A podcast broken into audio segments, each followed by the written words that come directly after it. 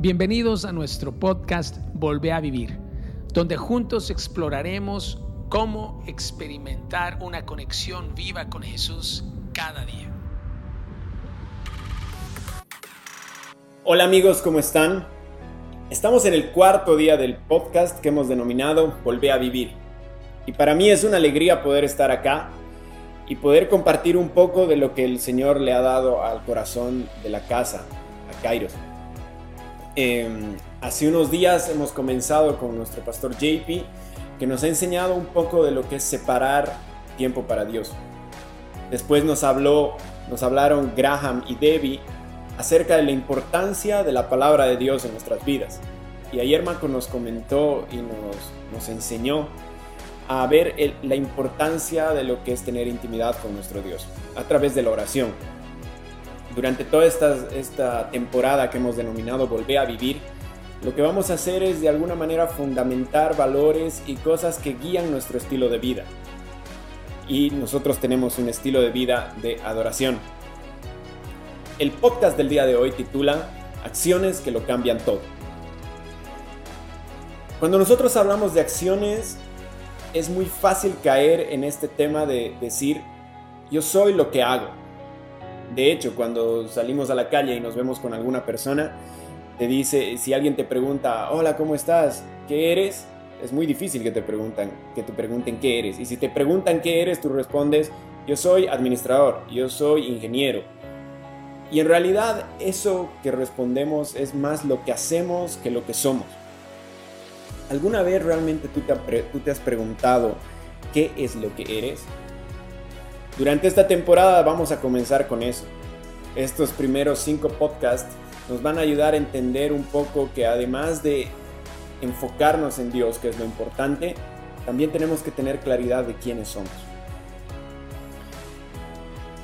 Titulamos este podcast Acciones que lo cambian todo y no por centrarnos en las acciones, sino porque hay algo en nosotros que nos impulsa a hacer algo es muy diferente hacer las cosas por hacerlas, porque las hemos sentido, porque creemos que tienen que ser así, o porque simplemente estamos apuntando a hacer algo en la vida.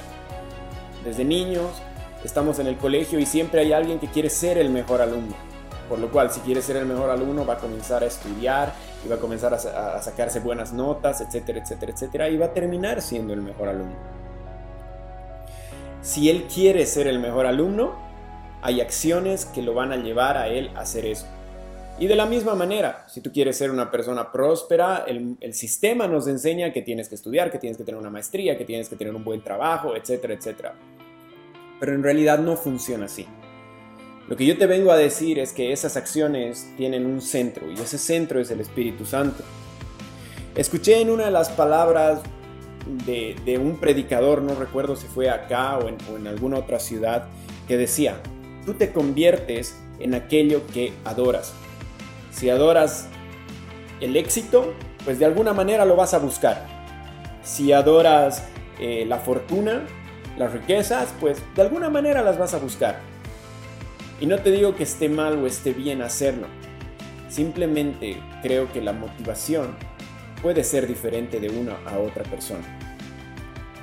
La adoración tiene que ser solamente para un Dios, porque nuestro Dios no comparte ese espacio en nuestros corazones. Es por eso que es necesario que nos hagamos esa pregunta de quién soy. Y el hecho de saber quién soy también me puede abrir una ventana para saber a quién estoy adorando o qué estoy adorando. Esa frase que les acabo de dar es una frase muy completa porque en pocas palabras te dice que tu ser depende de aquello que tú adoras. O sea, tu vida está guiada por aquello a lo que tú adoras. Quiero que en este proceso de volver a vivir nos preguntemos a qué estamos adorando y qué somos. Porque en eso nos vamos a convertir. Personalmente admiro muchas personas, admiro a nuestros pastores, admiro, yo soy una persona a la cual le gusta mucho el fútbol y los deportes, entonces admiro jugadores de fútbol, admiro oradores, admiro, eh, admiro cantantes cristianos, admiro compositores y bandas cristianas y creo que eso es parte de nuestro ser. Pero principalmente admiro a Jesús. Y más allá de la admiración que puedas tener por muchas personas, lo importante es que admires a Jesús y lo adores. Quiero que Jesús se forme en mí y a causa de esa admiración que tengo, quiero ser como Él. Y recordando uno de los pasajes en los cuales Él habla justamente en nuestra oración, me voy al encuentro que tuvo con la mujer samaritana. En la, en la versión de la traducción al lenguaje actual, de, Juan, Jesús le dice, ¿no? Dios es espíritu y los que lo adoran, para que lo adoren como se debe, o sea que hay una manera correcta de adorar, tienen que ser guiados por el espíritu. A mí me gusta mucho este juego de palabras porque dice, para adorar como se debe, tienen que ser guiados por el espíritu. Se acerca el tiempo en que los que adoran a Dios el Padre lo harán como se debe y vuelve a repetir, guiados por el Espíritu, porque así es como el Padre quiere ser adorado. Y ese tiempo ya ha llegado. Este pasaje es muy claro en el sentido de querer ser como Él. Para ser como Él debemos adorarlo y para adorarlo debemos ser guiados por su Espíritu Santo. Tal vez nosotros que somos cristianos estamos acostumbrados a escuchar al Espíritu Santo. Y probablemente de las 10 veces que escuchamos alguna voz, no sea la mayoría la que obedecemos, el Espíritu Santo. Pero tal vez escuchamos voces más nuestras. Pero si tú no estás familiarizado con conocer a Cristo y no le has entregado tu vida, yo te invito a que tú lo puedas hacer. Porque el Espíritu Santo, una vez que entra en tu corazón, puede y tiene la capacidad de darte a ti y empoderarte y darte instrucciones claras en tu accionar. El Espíritu Santo es el que nos dice a nosotros que ya no tenemos que hacer las cosas por hacerlas, ya no tenemos que tener acciones por hacer acciones, sino que tenemos que cumplir con lo que Él nos está hablando y a través de eso vamos a poder seguir la voluntad de Dios. Adorar no solamente es cantar, Adorar no solamente es componer canciones, adorar no solamente es como nosotros lo vivimos a veces desde, desde la tarima para poder guiar al, pueblo de Dios a, a conectarse con Dios. No solamente es eso. Adorar es un estilo de vida y durante todo este año, desde que hemos comenzado en enero hasta ahora, estamos hablando justamente de eso, de tener un estilo de vida guiado por el Espíritu Santo. Cuando yo te hablo de accionar, no te estoy diciendo de que hagas grandes acciones, que también las puedes hacer, pero tal vez te van a demorar más tiempo. Al accionar y al tener una relación con el Espíritu Santo, te estoy hablando de acciones que pueden ser pequeñas, mínimas, que cambian todo. Así como en algún momento Jesús decidió hacer algo, por ejemplo, vio a alguien que estaba ahí sentado junto al camino se acercó y lo sanó, el momento en que él decidió eso, se dio la gloria de Dios, repercutió la gloria de Dios. ¿Por qué? Porque él tuvo la capacidad de escuchar al Espíritu Santo. Te voy a contar una cosa que me, sucedió, que nos sucedió a Ceci y a mí como matrimonio, y, y que cambió completamente mi manera de ver las cosas.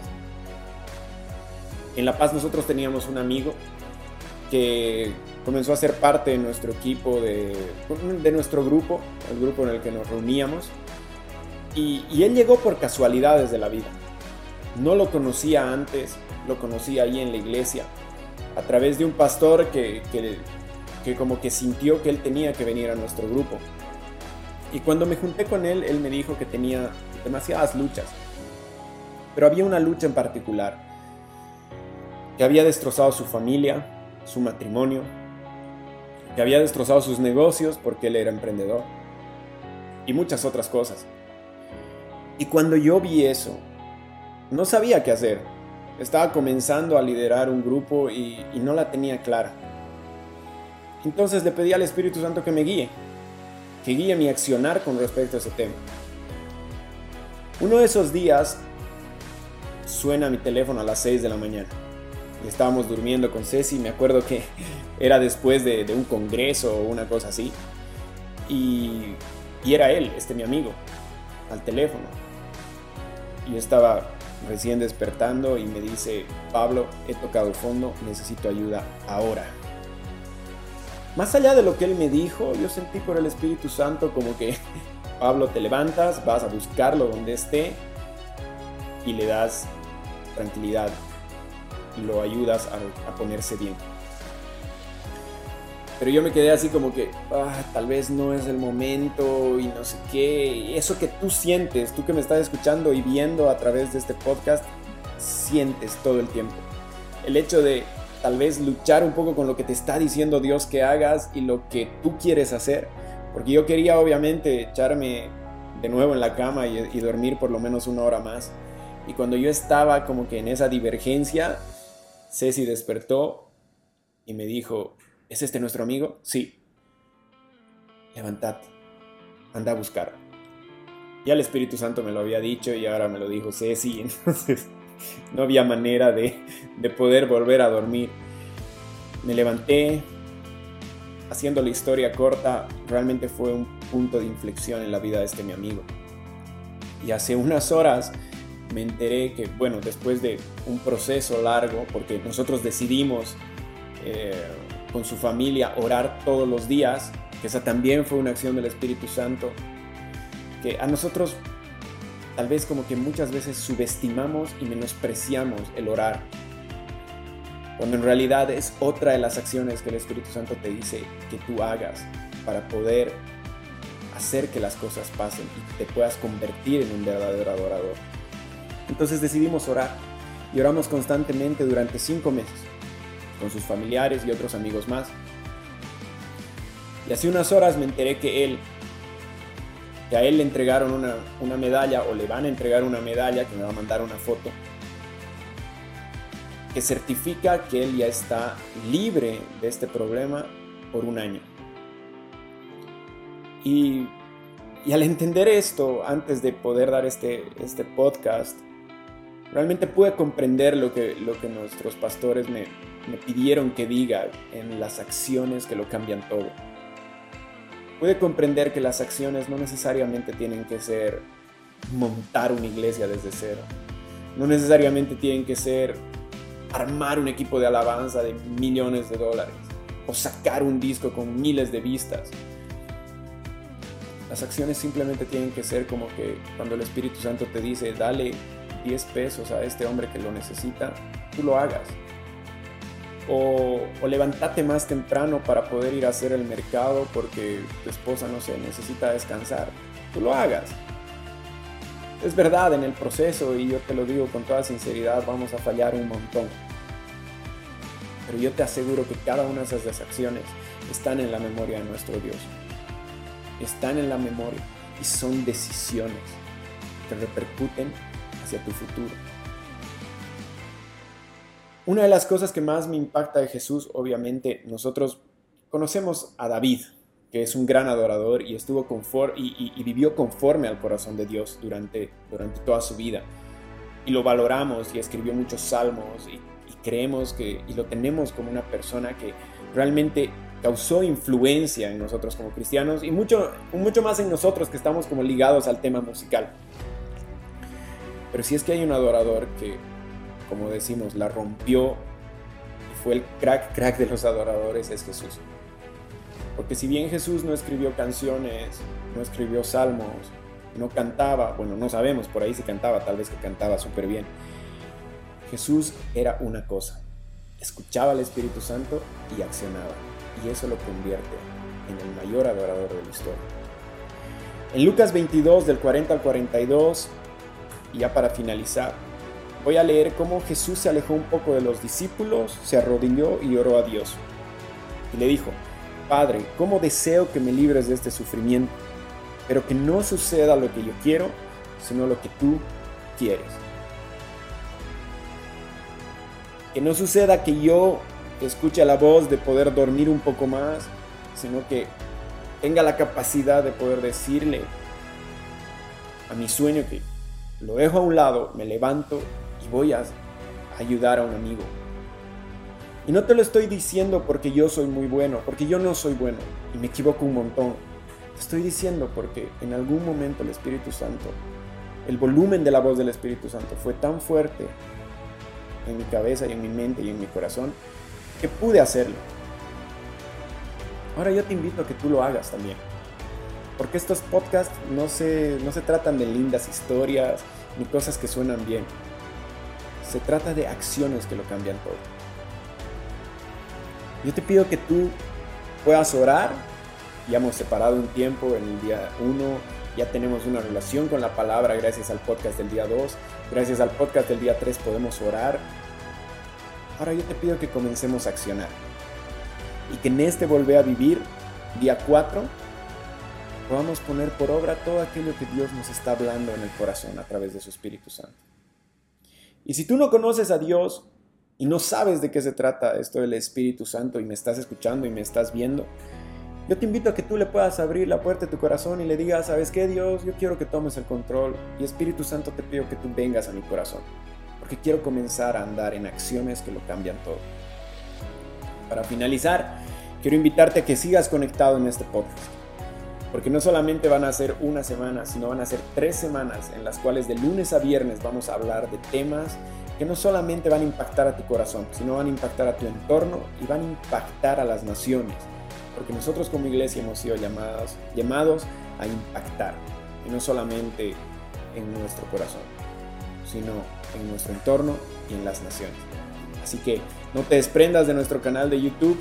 Eh, más adelante tenemos más sorpresas, tenemos más invitados. Estoy seguro que JP está preparando también eh, algo muy importante para las siguientes semanas. Y te pido que sigas conectado y que podamos estar juntos volviendo a vivir. Chao, chao.